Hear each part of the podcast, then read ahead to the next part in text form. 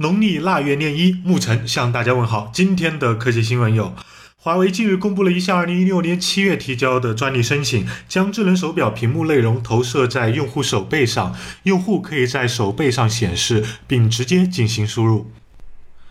今天，小米生态链公司智米科技推出一款电暖器，仅厚二十公分，高四十五点五公分，采用了对流式加热设计，可以在一千瓦和两千瓦加热功率下自由切换，售价二百六十九元，将于明天上午十点在油品开售。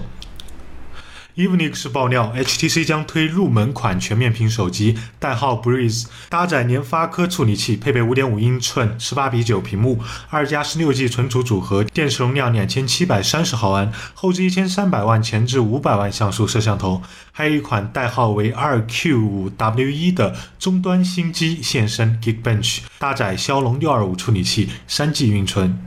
韩媒报道，当地时间二月五号，韩国首尔高等法院对李在镕所涉案件进行二审判决，判处李在镕有期徒刑两年六个月，缓期四年执行。时隔一年获释的三星电子继承人李在镕在离开拘留所时再次致歉，并展现出重返经营现场的意志。